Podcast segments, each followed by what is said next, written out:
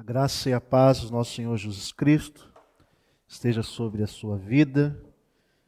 Queria agradecer a equipe de louvor que, que trouxe esses louvores, que tocou com certeza não só o coração de Deus, mas o nosso coração.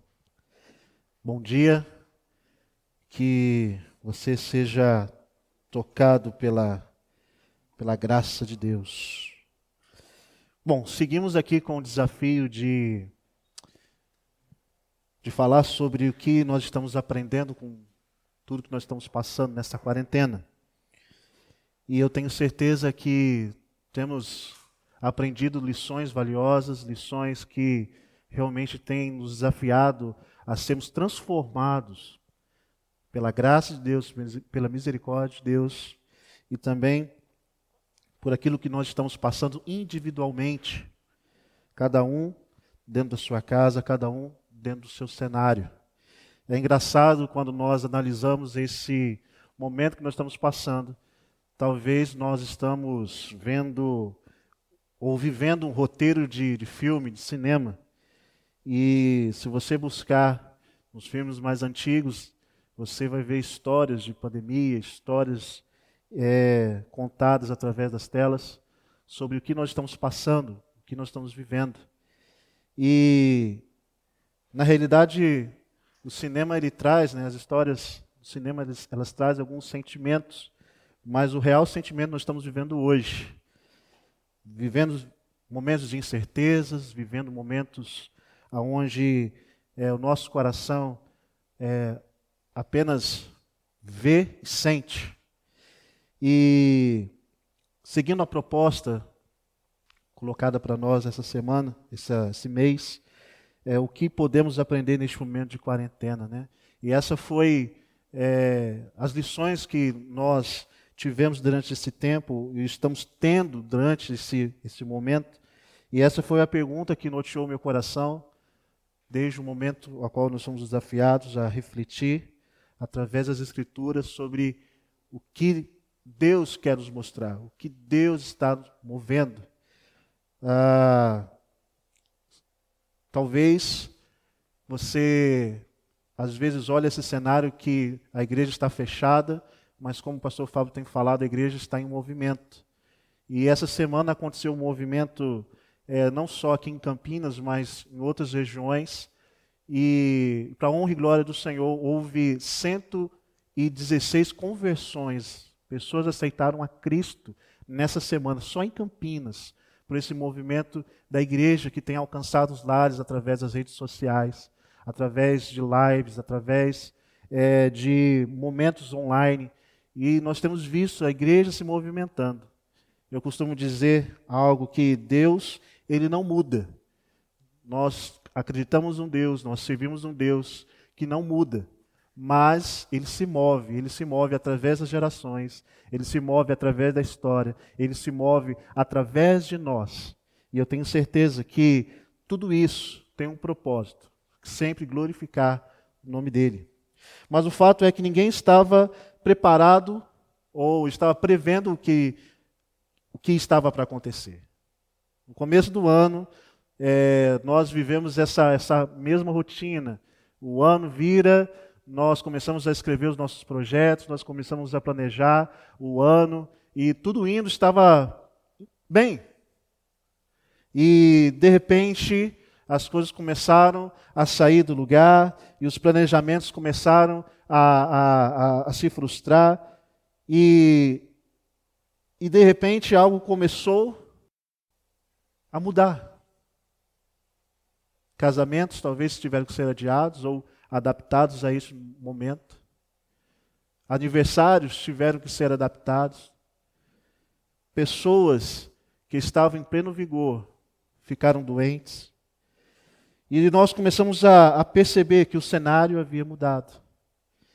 E, mediante as Escrituras, hoje eu quero trazer para vocês, compartilhar com vocês, o que as Escrituras revelam a respeito do que nós estamos vivendo através de uma história que talvez você conheça, que está em João capítulo 11, a partir do versículo 1. O texto é bem extenso, são quase mais de 40 versículos, mas vamos ler e eu convido você a ler junto comigo. Se nós estivéssemos reunidos na, na congregação, no templo, com certeza eu ia pedir para você se levantar em reverência, mas como você está em casa, não precisa se levantar, mas fique no seu sofá, fique no lugar confortável, mas que o seu coração tenha reverência neste momento, para que nós possamos ler o que as Escrituras vão, vão falar para nós, que está em João capítulo 11, a partir do versículo 1. Diz assim: Havia um homem chamado Lázaro ele era de Betânia, do povoado de Maria e de sua irmã Marta. E aconteceu que Lázaro ficou doente. Maria, sua irmã, era a mesma que derramara perfume sobre o Senhor e lhe enxugara os pés com os cabelos. Então as irmãs de Lázaro mandaram dizer a Jesus: Senhor, aquele que amas está doente. Ao ouvir isso, Jesus disse: Essa doença não acabará em morte, é para a glória de Deus, para que o Filho de Deus seja glorificado por meio dela. Jesus amava Marta a irmã de, dela e Lázaro. No entanto, quando ouviu falar que Lázaro estava doente, ficou mais dois dias onde estava. Depois disso, os discípulos disseram: Vamos voltar para a Judéia. Eles disseram: Mestre, há poucos, há poucos os judeus tentaram apredejar-te e assim mesmo vais voltar para lá? Jesus respondeu: O dia não tem doze horas. Quem anda de dia não tropeça, pois vê a luz deste mundo. Quando anda de noite, tropeça, pois nele não há luz.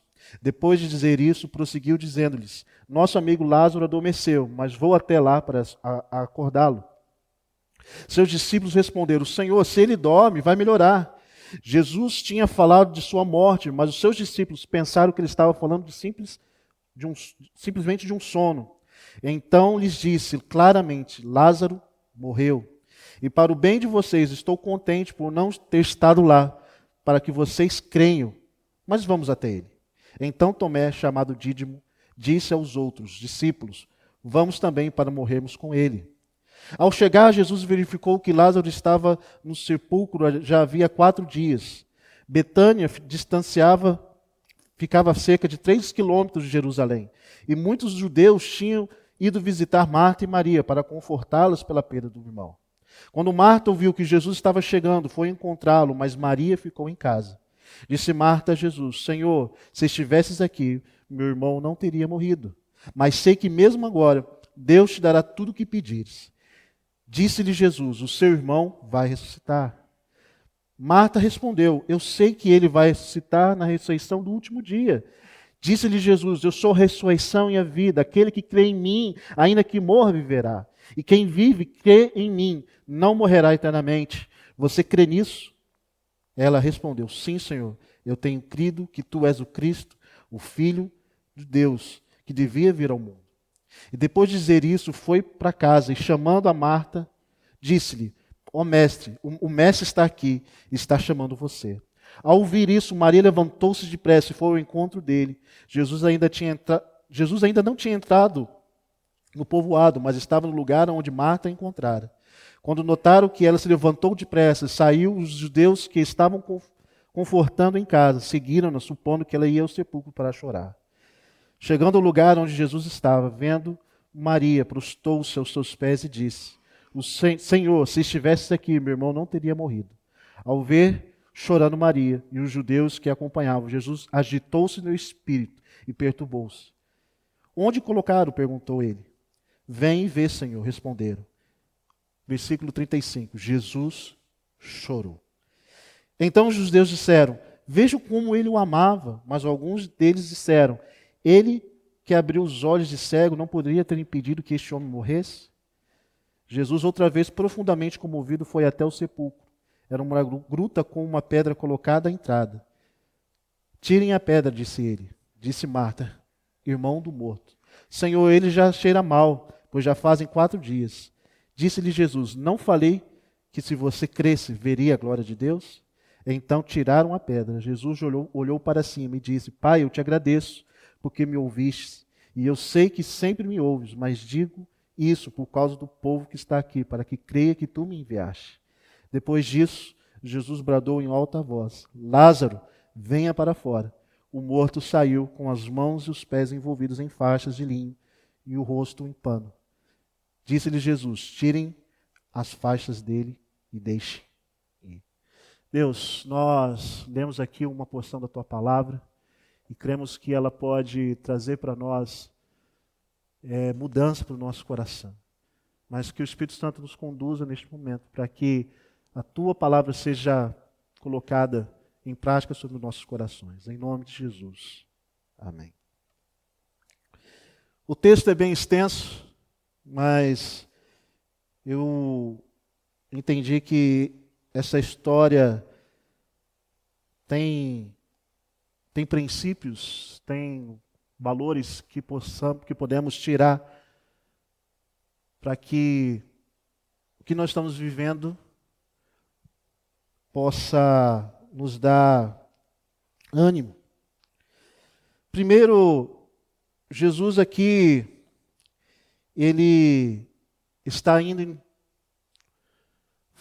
está indo em direção a um outro lugar. Por quê? Porque Jesus, naquele, naquele instante, naquele momento antes, você ver o capítulo 10, alguns religiosos da época estavam furiosos porque Jesus estava causando transformações, Jesus estava é, trazendo é, muitas reviravoltas, e, e ali eles tentam matar Jesus. E Jesus ele sai de cena, vai para um, um outro extremo da, da, da cidade, a quase 40 quilômetros dali. E nesse meio tempo, Lázaro adoece, Lázaro fica doente. E nós sabemos que Jesus ele tinha um relacionamento com aquela família, Jesus tinha é, um, um, carinho, algo especial com Marta, com Maria. E se vocês é, lembram, existe um episódio onde Jesus estava na casa deles e quando Jesus estava ensinando, e Marta ali com seus afazeres, Maria sentada ouvindo Jesus, e ali nós temos essa história que nos, nos encoraja a, a, a, parar e a, a sempre ouvir o que Jesus está fazendo. Então ali Jesus tinha um relacionamento com aquela família. Jesus frequentava aquela casa. E interessante que João ele foi um dos apóstolos a, a escrever, o último a escrever o, o Evangelho. E João, ele apresenta Jesus simplesmente como o Filho de Deus. Ele apresenta Jesus como um, um, enviado de Deus, trazendo, destacando sua humanidade. Em João 1,14, ele vai dizer que o Verbo se fez carne e habitou entre nós. Ou seja, ele está é, autenticando, autenticando a humanidade de Jesus. Jesus era homem, mas ao mesmo tempo ele colocava Jesus como um ser divino, um ser enviado por Deus. Um outro detalhe também que João ele também descreve no seu evangelho que ele escolhe sete milagres de Jesus. O primeiro é quando ele está numa festa de casamento e ele transforma a água em vinho. E o último milagre é o texto que nós estamos lendo. Então, é, João está trazendo claramente uma compreensão clara que existe um ser divino, mas também um ser que é homem, um Deus que se tornou homem. E uma lição que eu aprendi durante a leitura desse texto é que, e que eu posso aplicar dentro do que nós estamos vivendo hoje, é a dependência de Deus. E eu quero fazer uma pergunta para você: você é dependente de Deus? Você tem é, tido essa experiência, vivido essa experiência dentro da quarentena de você depender de Deus a todo tempo, a todo instante, a todo momento? E é isso que eu quero trazer para você nesta, nesta manhã essa palavra de confronto. Você é dependente de Deus? Dentro de um cenário de incertezas onde nós estamos vivendo, Jesus também estava vivendo um cenário também de incertezas, os religiosos da época. Havia também uma, uma, uma pressão do Império Romano, porque o, o Império estava é, é, dominando é, as cidades ali, e também estava tendo uma, uma revolução política também. Então se imagina um cenário de incertezas, como nós também estamos vivendo hoje. Havia também um, um, cenário de sofrimento, porque muitas pessoas estavam padecendo, doenças e mais doenças estavam acontecendo, e Jesus ali também, além de, de, de estar trazendo cura, ele também está trazendo alento para o sofrimento das pessoas. E também nós vemos um cenário de crise. Tudo isso nós estamos passando. Mas mesmo assim, nós podemos aprender que sim, que nós podemos depender de Deus. E para sermos dependentes de Deus, nós precisamos aprender algumas coisas que estão nesse texto.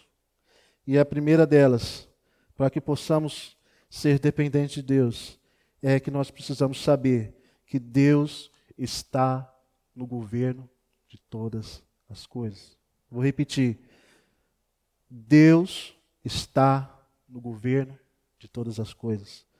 Nós lemos a partir do versículo 1 ao 16 que Jesus estava é, do outro lado da cidade, do outro lado da, da, da, da região, e de repente Lázaro fica doente. E ali Marta, desesperada, junto com Maria, manda é, uma mensagem para Jesus. E como eu falei, a distância onde Jesus estava, a cidade onde eles estavam, era de 40 quilômetros. Então, não existia WhatsApp, não existia Uber, não existia nada naquele, naquele tempo, a não ser as canelas. E o mensageiro vai até o encontro de Jesus e demora um dia para chegar até Jesus. E eu fico pensando, trazendo para a nossa realidade, às vezes, a comunidade que nós temos, a tecnologia que, nos, que, está nos servindo. Às vezes nós mandamos um WhatsApp às 11 horas para uma pessoa, a pessoa às 11 e 1 ela visualiza, mas não responde, você já fica ansioso, você já fica nervoso, você já fica desesperado porque a pessoa não responde. Ou quando você manda um texto e a pessoa responde, te responde um ok. Você fica desesperado. Agora imagina o coração de Marta, imagina o coração de Maria, ter que pedir para uma pessoa andar quase um dia inteiro para chegar, para avisar o mestre, para avisar a Jesus que Lázaro estava doente. E ainda Jesus permanece dois dias no lugar onde estava. O que eu aprendo nessa, nesse, nesse texto e o que eu aprendo é que Deus está no governo porque ele começa a conversar com os discípulos. Ele fala assim: essa doença não é para a morte, mas é para a glória de Deus. E nós temos a dificuldade de, de entender que Deus tem um governo das nossas vidas, Deus tem um governo de todas as coisas. Deus é um Deus criador. Desde a, de Gênesis até o Apocalipse, nós vemos um Deus criador, nós vemos um Deus que, que trabalha para que o propósito dele seja cumprido. E nós vemos também na história de Israel um Deus que se preocupa, um Deus que está presente em todos os momentos, um Deus que, que, que trabalha para que aqueles que estão junto dele possam é, usufruir, possam caminhar para um propósito. E quando nós percebemos, quando Moisés ele chega para o povo e fala assim: Olha, santificai-vos, porque amanhã vocês verão a Deus. E aquele povo se prepara para ver Deus se prepara para entrar na presença de Deus, e quando a, a, a, presença de Deus começa a se manifestar, o povo fica com medo. E eles chegam para Moisés e falam: Moisés, seja você nosso líder entre Deus e nós. Ou seja, desde aquele momento o povo viu a presença de Deus, viu a glória de Deus, mas ficaram com medo de ter um relacionamento com Ele. E essa é talvez a primeira proposta de Deus desde a criação do homem, é ter um relacionamento comigo, com você, é ter um relacionamento com Adão e com Eva. E quando nós percebemos que Deus está no governo das nossas vidas, isso vai produzir um propósito, e o propósito é glorificar a Deus. Mais para frente, quando você começa a, a, a, ler sobre as histórias de Israel, um povo que foi escolhido por Deus para que se manifestassem entre outras nações a verdade dele, a grandeza dele. Quando Samuel começa a, a orientar o povo, e o povo chega para Samuel e fala: Nós queremos um rei. E Samuel chega para Deus e fala: Esse povo está querendo um rei. E Deus fala assim: Esse povo tem me rejeitado, ele não quer o meu governo. E dali começa então os reis de Israel. Eu gosto muito é, da trajetória quando Deus ele pega a, a história e começa a trabalhar, ele começa a trazer as verdades que ele tem. E quando nós olhamos, nós vemos Jesus todo o tempo tendo um relacionamento com o Pai, tendo um relacionamento com Deus, fazendo com que todas as coisas estavam plenamente no seu lugar. Talvez você tenha vivido momentos onde a crise tem batido a tua porta, o sofrimento tem assolado a tua casa, as incertezas têm, têm tirado o sossego do amanhã. Mas nós sabemos que o governo de Deus, o controle de Deus, está aí. Por mais que no começo do ano nossos projetos, nossos planos estavam feitos, Deus já havia um propósito. Deus já, já havia traçado algo. Nós costumamos falar que quando é, nós fazemos os planos, mas a resposta vem do Senhor. E tudo isso se encaixa dentro do, do, plano, se encaixa dentro do governo. E quantas vezes nós não queremos entrar dentro do governo de Deus? E isso nos traz frustrações, e isso nos traz sofrimento, e isso nos traz dúvidas e perguntas e outras coisas mais. Mas quando nós reconhecemos o governo de Deus, isso produz em nós o propósito no qual ele está inserido.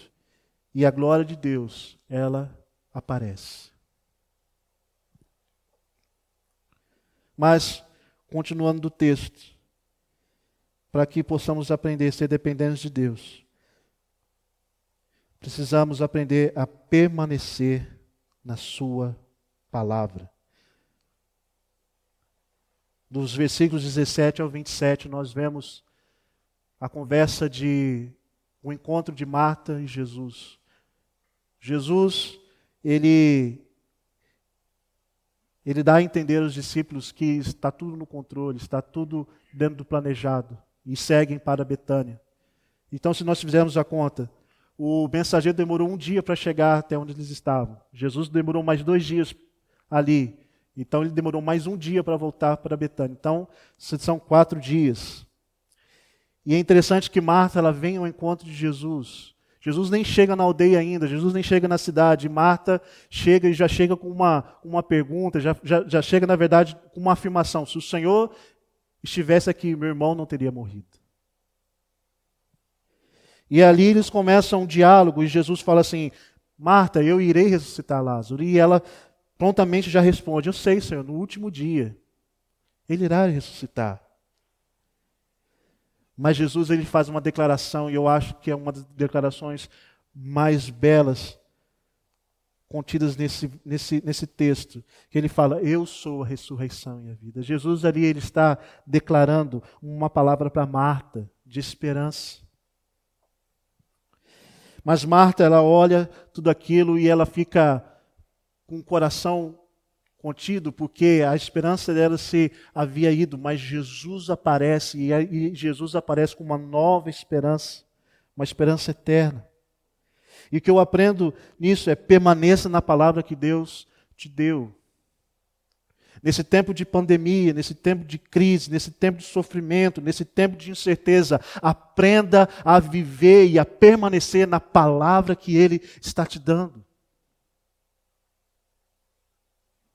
Em Lamentações de Jeremias, Jeremias ele, ele expressa algo é, do interior de Deus, eu tenho certeza disso. As misericórdias do Senhor são a causa de não sermos consumidos, porque elas se renovam a cada manhã. Você tem uma palavra de Deus na sua vida, meu querido. Você tem uma palavra de esperança, e essa palavra ela começa a reinar sobre a tua vida logo pela manhã.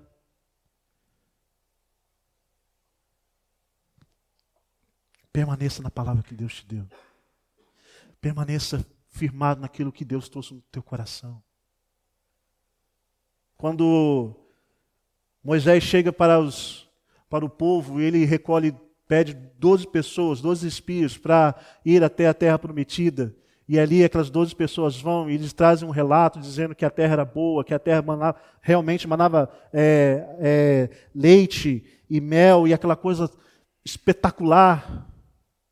E quando começam a relatar sobre os inimigos, é os dez falam a mesma coisa: não tem como, não vai dar certo, já era. A nossa, o nosso povo não, não vai conseguir entrar. E dois, duas pessoas se levantam, Josué e Caleb. Eles falam: não, o Senhor nos deu. O Senhor nos deu a palavra que isso, que nós conseguiríamos ter a terra prometida. E o relato da Bíblia fala que mais tarde, quando Josué se torna líder, e ali eles estão conquistando as terras. Caleb chega para Josué e fala assim: Eu quero aquele monte. E é interessante a expressão que Caleb fala: ele fala assim, eu estou do mesmo modo há 40 anos atrás. Eu estou com o mesmo vigor, porque a palavra que foi liberada, a palavra pela qual ele permanecia, estava viva no seu coração e trazia esperança. E quando nós aprendemos a permanecer na palavra que Deus tem nos dado, produz esperança nos nossos corações. Se você quer aprender a depender de Deus, você tem que reconhecer o governo dele, mas também tem que permanecer sobre a palavra que ele tem dado ao teu coração. Permaneça. E hoje em dia é muito difícil você permanecer com as situações que têm vindo ao nosso redor. Às vezes o meu dia começa com algumas mensagens falando: olha, aconteceu isso. E são coisas que entristecem o meu coração. Entristeceria qualquer coração de qualquer pastor ou de qualquer pessoa. E durante o dia começa a chegar mais mensagens, outras são boas, outras são ruins. E como eu mencionei, Lamentações, ele, ele nos dá essa esperança. As misericórdias do Senhor se renovam a cada manhã. Mas durante o dia, as situações começam a vir. E eu termino o meu dia falando: Senhor, eu preciso que o Senhor renove meu coração. E aí eu vou para as palavras de Jesus. Quando Jesus fala assim: Vinde a mim todos estáis cansados sobrecarregados, que eu vos aliviarei. Então meu dia começa sendo renovado pela misericórdia de Deus. Passando todo dia, quando eu chego à noite, Jesus, tudo aquilo que eu tenho, que eu carreguei durante esse dia, eu entrego a Ti. E eu tenho certeza que Ele tem me dado e tem nos dado essa oportunidade. Mas aprenda a permanecer na palavra, porque ela produz esperança. Marta, ela, ela, ela começa a conversar com Jesus, ela começa a dialogar com Jesus. E ali ela ela tem a certeza de algo que trouxe esperança para o teu coração. Quando Jesus, ele declara que ele é a ressurreição e a vida, mas ele termina dizendo: "Creis nisso?" E eu tenho certeza que o coração de Marta ficou com mais esperança.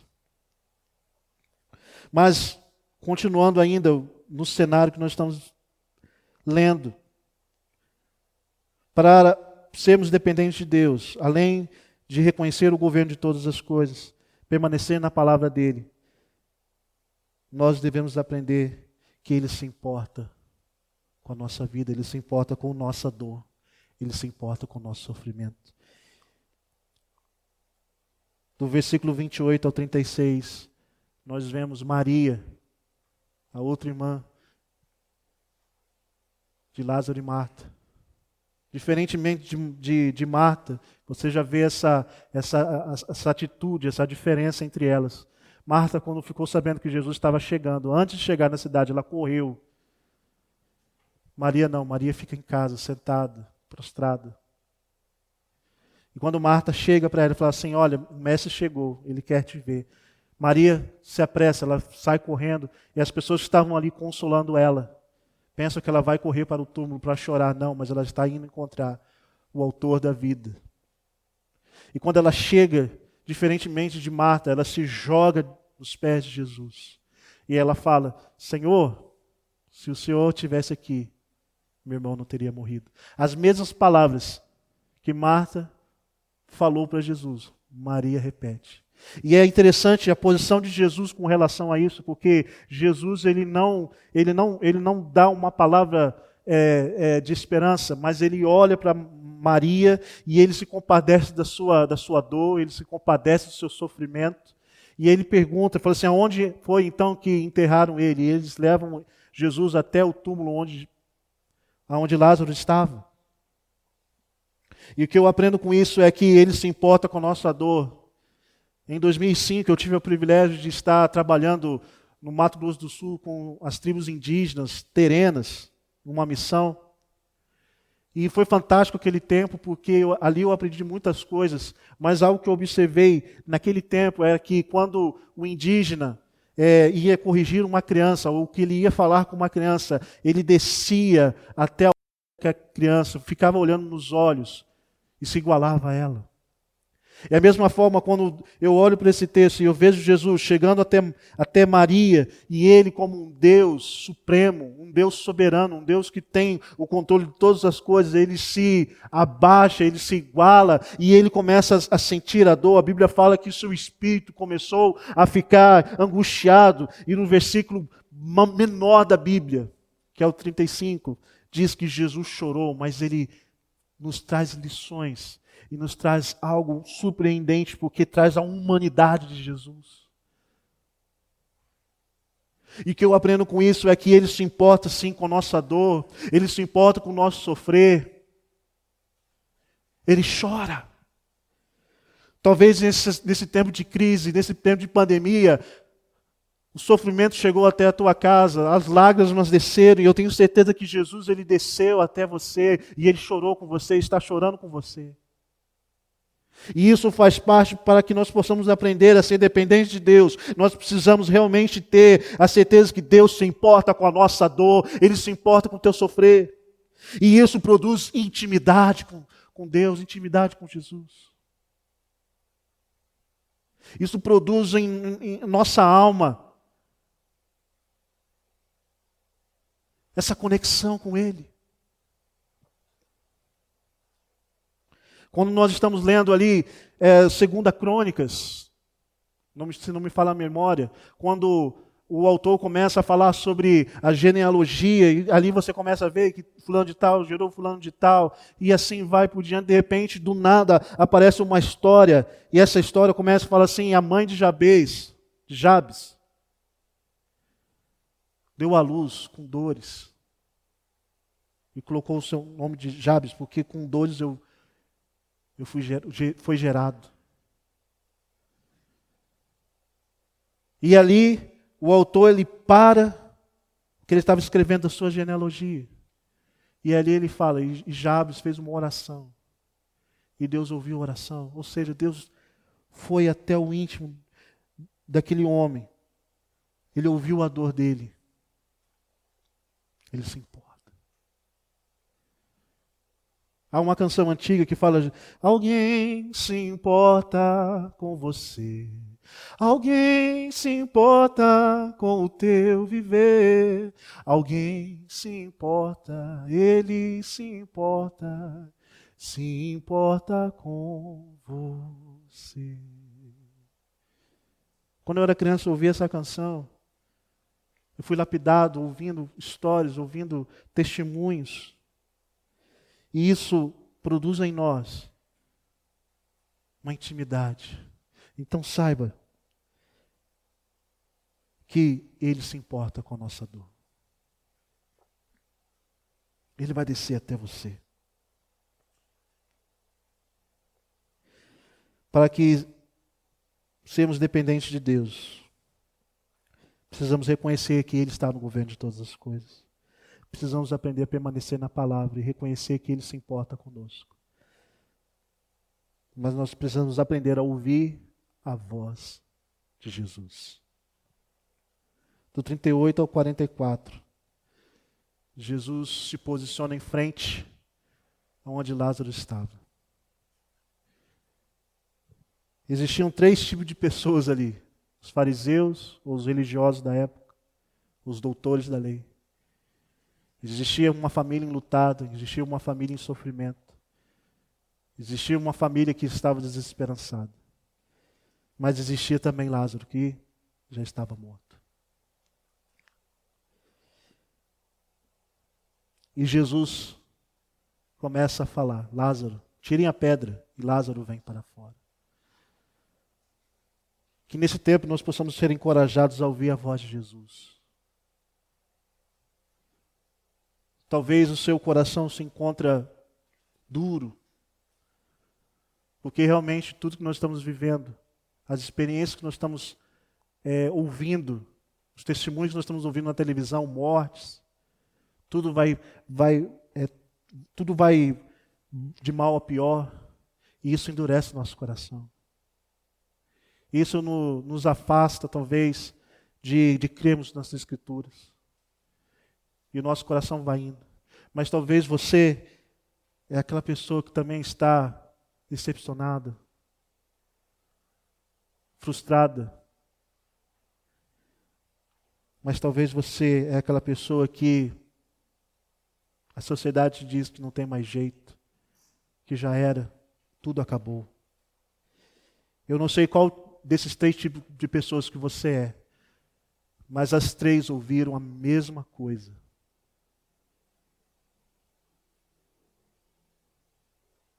As três ouviram a mesma coisa: tirai a pedra.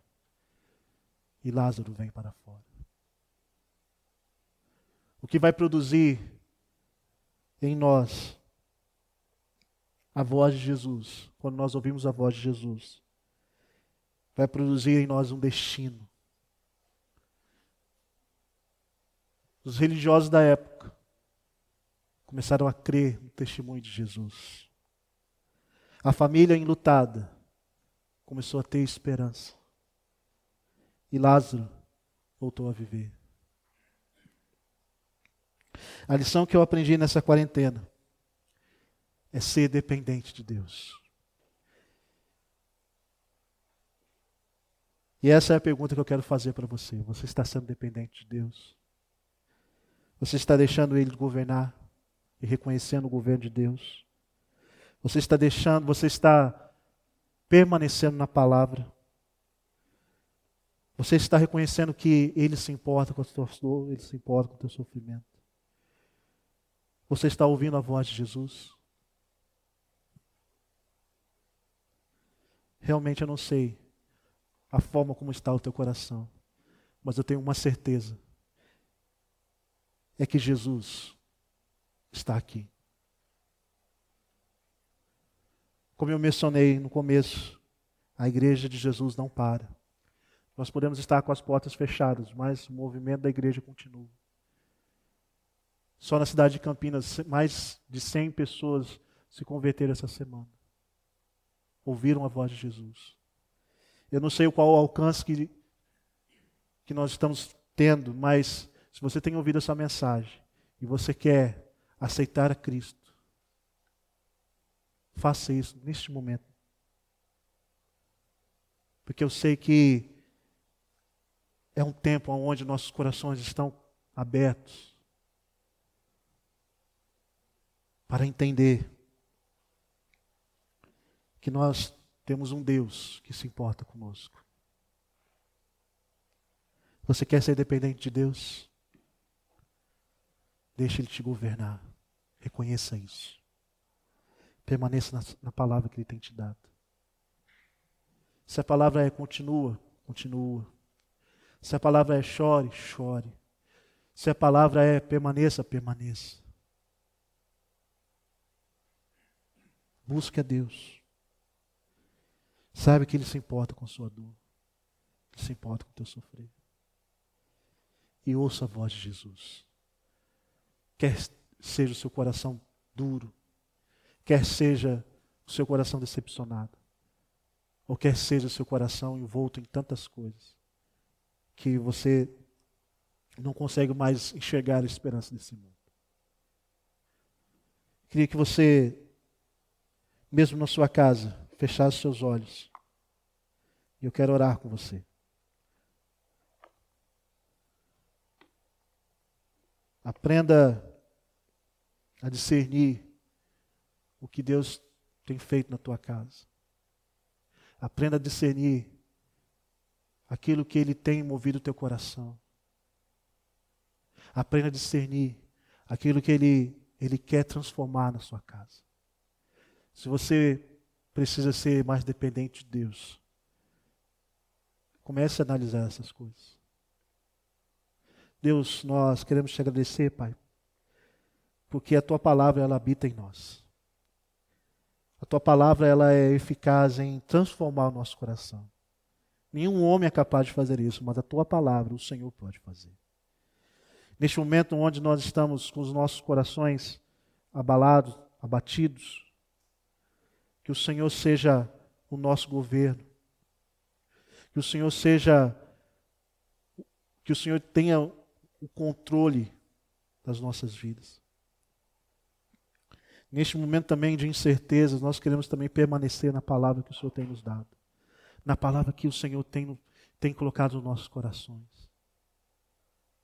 Nós queremos também ter a certeza que o Senhor está conosco no nosso sofrimento, porque o Senhor sabe da nossa dor. E Pai, abra os nossos ouvidos para que nós possamos ouvir a Tua voz, mesmo mediante a tantas incertezas. Mas Nesta manhã eu quero aprender a depender de Ti. É no nome de Jesus que eu oro. Amém.